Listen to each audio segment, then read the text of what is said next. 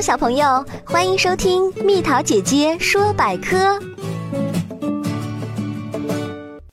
为什么把小偷叫做三只手？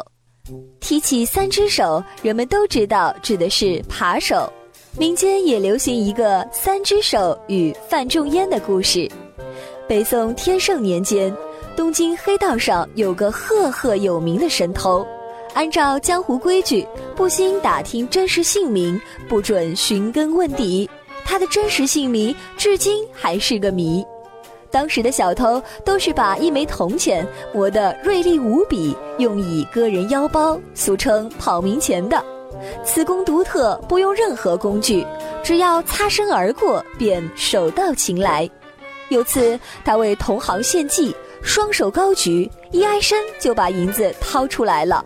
好像身上还长着一只手，众人五体投地，敬送绰号“三只手”。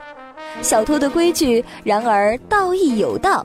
三只手给自己的门徒规定了三不偷：一不偷忠臣义士；二不偷贫寒人家；三不偷良家妇女。门徒必遵三不偷的祖训，否则被视为不孝子孙，逐出山门。一次，三只手的门徒错偷了大忠臣范仲淹的银子，事后不仅加倍奉还，还在银子里加了一张纸条。不知是范忠臣的银子，经加倍奉还，望起恕罪，落款三只手。范仲淹想到朝廷昏庸，官场黑暗，达官贵人明抢暗夺，竟还不如一个小偷，遂提笔在手写一打油诗。世人都恨道，岂知道亦道？若然都有意，怎会事颠倒？